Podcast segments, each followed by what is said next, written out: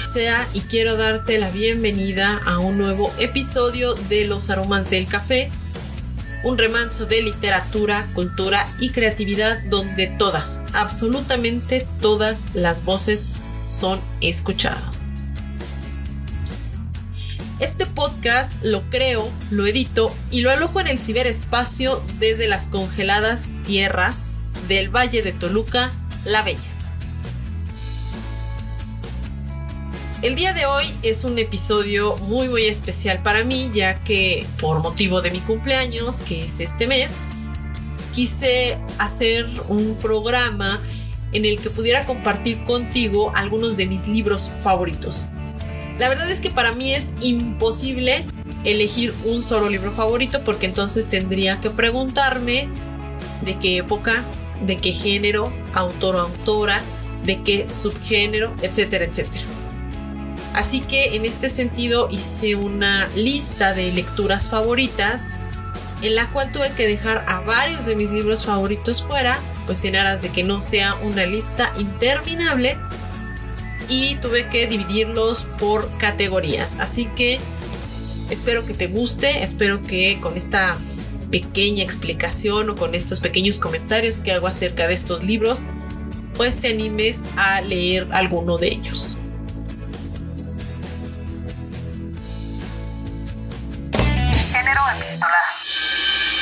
Fíjate que a diferencia de otras categorías, creo que esta en especial, el género epistolar, fue uno de los eh, de las categorías que fue todo un reto para mí, puesto que es mi género favorito.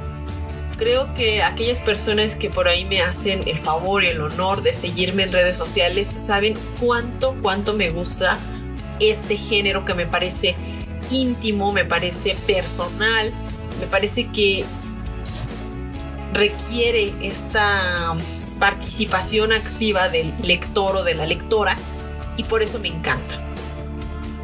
El género epistolar es aquel que como su nombre lo dice o lo marca, se refiere a aquellos textos que están escritos a manera de cartas. Ahora bien, de una manera ya bastante caprichosa de mi parte, voy a incluir en este mismo género aquellos textos que están escritos a manera de diario o incluso de bitácora. Y aunque estuve dudando si debía o no eh, hablar de Alexis, de Marguerite Yourcenar, que es una de mis escritoras favoritas, me encanta, me decidí finalmente por Drácula de Bram Stoker, que es definitivamente la novela epistolar que me ha gustado de todos los tiempos. Lo leí cuando tenía por allá de 15 años y me encantó, creo que lo he releído varias veces, me encanta esta forma que mezcla entre cartas, diario, bitácora, en la cual te va dejando ver lo que piensan, lo que sienten y lo que viven cada uno de los y las personajes de esta novela que además me parece el drama por excelencia. Y bueno, como todos y todas sabemos, Drácula narra la historia del conde Drácula, que es este vampiro, el vampiro, el padre de los vampiros o algo así, que em, pierde todo una vez que su amada Mina decide suicidarse cuando le dicen que él, que ha sido un guerrero de Dios, creo yo que esa es la manera en la que se ve, se suicida, le dicen que él ha muerto en batalla, ella se suicida, él regresa, culpa a Dios y entonces hace este pacto con el lado oscuro y se vuelve el conde Drácula. Este libro, esta novela, es una mezcla de misterio, de horror y por supuesto de erotismo que nos lleva a pensar sobre nuestra propia naturaleza, sobre nuestra propia condición humana y claro, finita. Y también creo que eh, nos lleva a pensar en torno al amor como un sentimiento transformador. Y no me refiero a este amor del que hablan las canciones cursis o la literatura romántica o romantizada, creo yo que es un mejor término sino de verdad a esta onda de el amor como un elemento transformador de la vida humana, como un motor inmóvil que le cambia la vida al conde Drácula cuando decide volverse contra Dios y después se la vuelve a cambiar mucho, mucho tiempo después cuando reencuentran una, bueno, mejor dicho, cuando encuentran una reencarnación a Mina y entonces esta, a través de, su, de ese amor que se tenía, le devuelve su humanidad.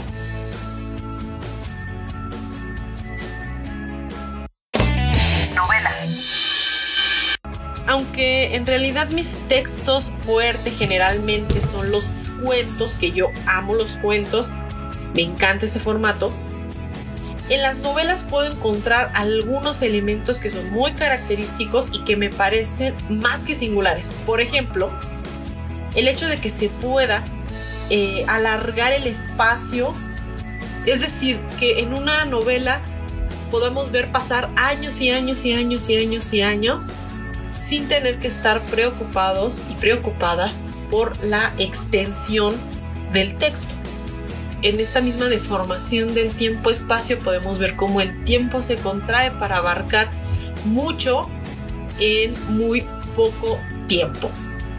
Y nunca nos tenemos que estar preocupando porque si es mucho, si es poco, sino que es algo que podemos hacer en diferentes momentos de la trama de la novela y esto nos lleva a acentuar determinadas situaciones y a poder exponer ante el lector o la lectora detalles que al autor o autora le parecen fundamentales para comprender la obra.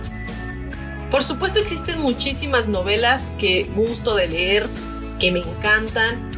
Creo que Víctor Hugo está entre ellos, me gustan mucho esas historias. Raquel Castro, Alberto Chimal y muchas, muchas más. Pero hoy te voy a hablar de una de mis favoritas, que es Orlando, una biografía y es de mi queridísima Virginia Woolf. Creo que es la novela que más releído, incluso por encima de Drácula. Es una novela que me gusta muchísimo, que en estas páginas abarca 300 años de la historia del pensamiento e incluso de la ideología humana y lo muestra a través de la historia de un joven burgués que tiene los favores de la reina Isabel y que eh, en algo que pareciera como una hibernación un día se queda dormido y cuando despierta simple y sencillamente se ha convertido en mujer. Lo que me fascina de esta historia es que por allá hace 100 años, Virginia Woolf ya captaba perfectamente bien la esencia de los tiempos y de los temas que el día de hoy nos están atrapando, que nos atraviesan y que claro, desde entonces ella ya pensaba, pero solo ella. La verdad es que era bastante futurista la vista de esta o la mirada de esta escritora.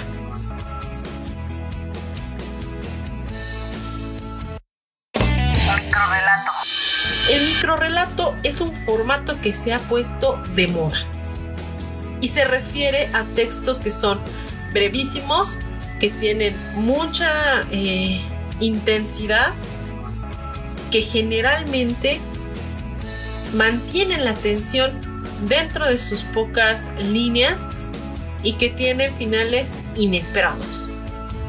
Una de las características que más me gusta de los microrelatos es el hecho de que el lector o la lectora son eh, participantes activos y forman parte de la historia. Es decir, en un microrelato, el autor o la autora requiere colocar un inicio, un desarrollo y un final que sean tan breves que entre uno y otro requiera de la participación del lector o la lectora. Es decir, que el lector o la lectora rellene esos pequeños huecos. Esto verdaderamente me parece una labor titánica, titánica, porque no es nada sencillo que con estas pocas palabras que tú vas a utilizar logres guiar al lector o a la lectora para que rellene esos huecos de la manera en la que tú quieres que sean complementados. Yo me he vuelto súper fan de la onda de los microrelatos. Me parece que con pocas eh, letras o palabras, con este ahorro en el lenguaje, puedes decir muchísimo. Son líneas súper densas y eso me gusta bastante. Así que he leído varios y de los que he leído últimamente ha sido Insomnes de Magdalena López el que más me ha gustado. Tiene cuentos que son algunos brevísimos, otros breves, son de terror y me fascina la manera en la que tiene esta tensión, en la que genera estos ambientes, crea estas imágenes mentales y nos da estos finales de puñalada que solo ella logra hacer.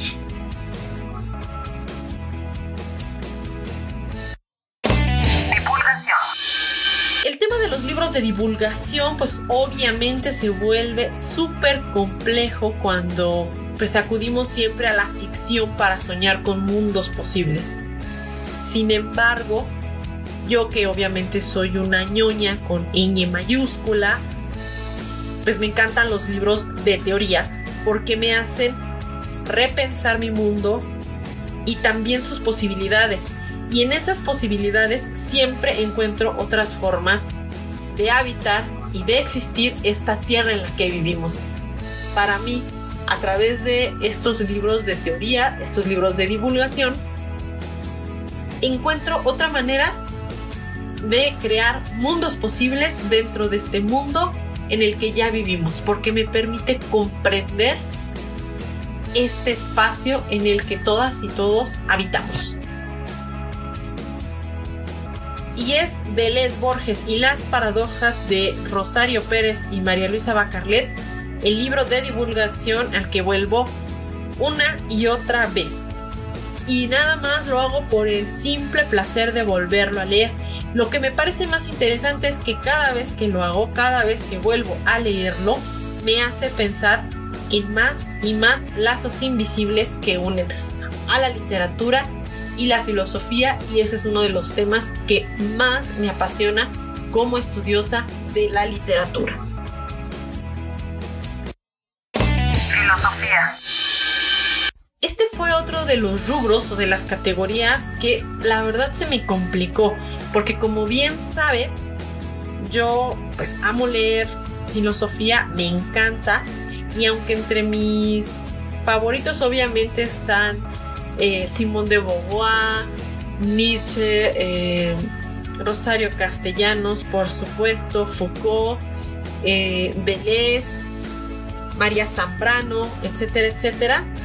Hoy quiero darle la oportunidad a otro filósofo, uno que me parece que es súper sensible a la realidad de muchas y muchos de las personas que vivimos en este mundo Además, me encanta la forma en la que se expresa, se puede leer bien, se puede entender, se aleja de todas estas palabras domingueras que muchas veces encontramos en la filosofía abundantes. Y fíjense que me he dado cuenta que en muchas de las personas que intentan escribir para páginas eh, en donde la gente accede de manera gratuita, de pronto también buscan estas personas utilizar ese lenguaje tan rebuscado que al final del día solo lograría comprenderlo un erudito del lenguaje. Y es algo que honestamente a mí no me parece tan buena idea. No me gusta, de manera personal no me gusta, lo voy a decir con esas palabras como son. Porque para eso hay un nicho que es mucho eh, mejor para utilizar estas palabras eh, rimbombantes y, ostentosas que tanto le gusta a la gente para eh, eh, hacer entender algo. Pero yo creo que cuando estamos hablando de un medio de comunicación que es gratuito y al que muchas más personas van a tener acceso, lo mejor es usar un lenguaje que todas y todos podamos comprender. Y por eso me gusta tanto Byung-Chul que es un filósofo que ha tomado todas estas ideas filosóficas, conceptos, preceptos y demás, y entonces los coloca en un lenguaje en el cual todas y todos podamos comprenderlos. Y el libro que eh, más me ha gustado de él, no porque más me haya hecho pensar, sino porque el contenido me parece simplemente bellísimo, súper estético y bien elaborado, es Ausencia. En Ausencia, byung Han nos muestra la belleza de lo simple, de lo cotidiano y de lo natural, como es el devenir.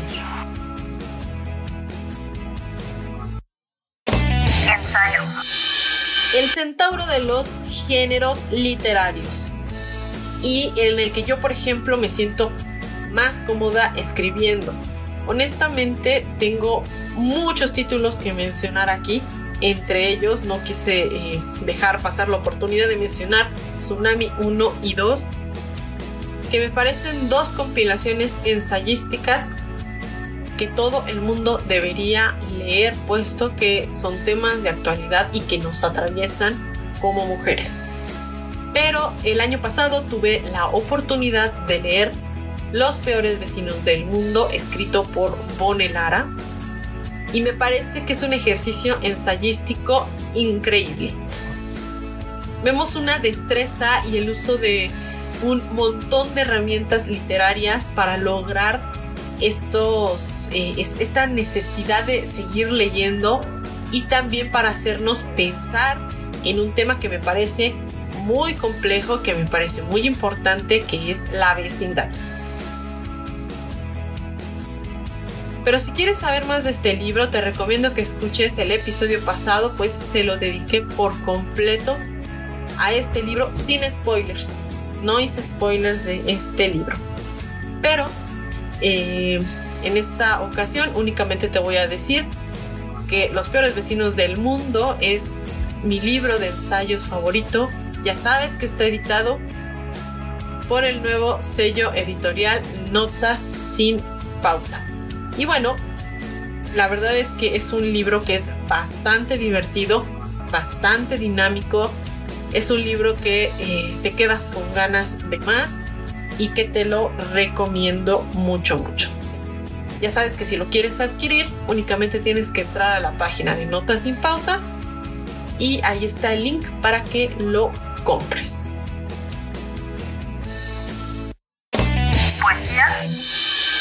Y bueno, como tú bien sabes, yo no soy muy buena leyendo poesía y no es porque no, no me guste, me encanta la poesía. Pero la verdad es que en este sentido nunca sé qué leer.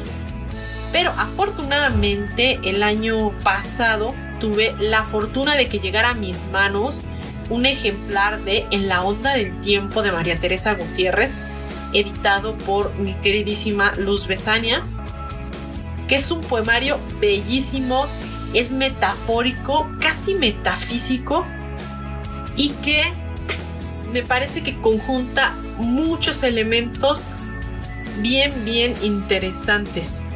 Creo que este fue el libro de poesía que más me ha gustado en todo el año pasado y tal vez se debe a que cada vez que lo leo puedo darle una nueva interpretación a cada uno de estos poemas. Es como si fuera una prueba de, de ¿no? Y, y me encanta eso. Porque además es como esta prueba, pero pues obviamente con letras en vez de imágenes. Aunque he de decir que soy más adepta a los artículos en esta categoría en especial, debo decir que Ecos del 68 de mi queridísimo Arturo Rodríguez se ha convertido en uno de mis favoritos porque además de que a mí me atrae mucho toda la historia del movimiento estudiantil, cada vez que leo Ecos del 68 me hace regresar a otra de mis novelas favoritas que es Amuleto de Roberto Bolaño. Y bueno, en este eh, perfectamente bien logrado ejercicio periodístico, Arturo Rodríguez se convierte en el cartógrafo que es capaz de unir puntos y líneas sobre un evento oscuro, trémulo y obviamente eh, terrible y nos ofrece una mirada extendida de los hechos y acontecimientos de 1968. Y bueno, dejé la categoría favorita y más difícil para el final. Los cuentos es lo que yo más leo, lo que más consumo y por supuesto lo que más amo. Para mí tienen la extensión perfecta. Son complejos de escribir ya que tienes que elegir con cuidado la estructura, las palabras y cada uno de los elementos que vas a utilizar en ellos, puesto que no tienes la oportunidad de extenderte tanto como en las novelas. Sin embargo, sí puedes hacer uso de estas herramientas que también utilizarías en una novela. Y bueno, por más que quise, no pude elegir un solo libro, así que elegí uno escrito por una mujer y otro escrito por un hombre. Y en el compilado de cuentos escrito por una mujer elegí Río Subterráneo de Inés Arredondo, que es una escritora de prosa poética, cuidadosa, perfeccionista, erótica de la onda de la perversidad y por supuesto amante de la locura. Sus cuentos me encantan porque están inundados de humanidad y por eso los amo. Y bueno, el libro que elegí eh, de cuentos escritos por hombres es el de ficciones, por supuesto, de Borges. Ya saben que yo adoro a Borges y sus cuentos me fascinan, en especial justamente este de ficciones.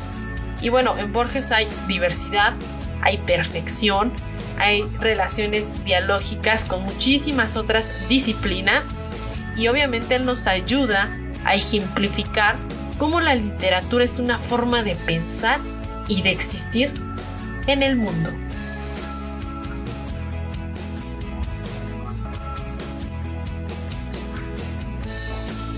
Bueno, así es como llegamos al final de este pequeño recorrido por algunos de mis libros favoritos.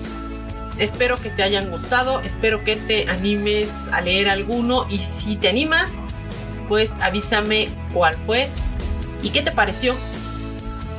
Me encantaría que compartieras conmigo tus comentarios acerca de cualquiera de los libros que te recomendé o de los que te hablé el día de hoy.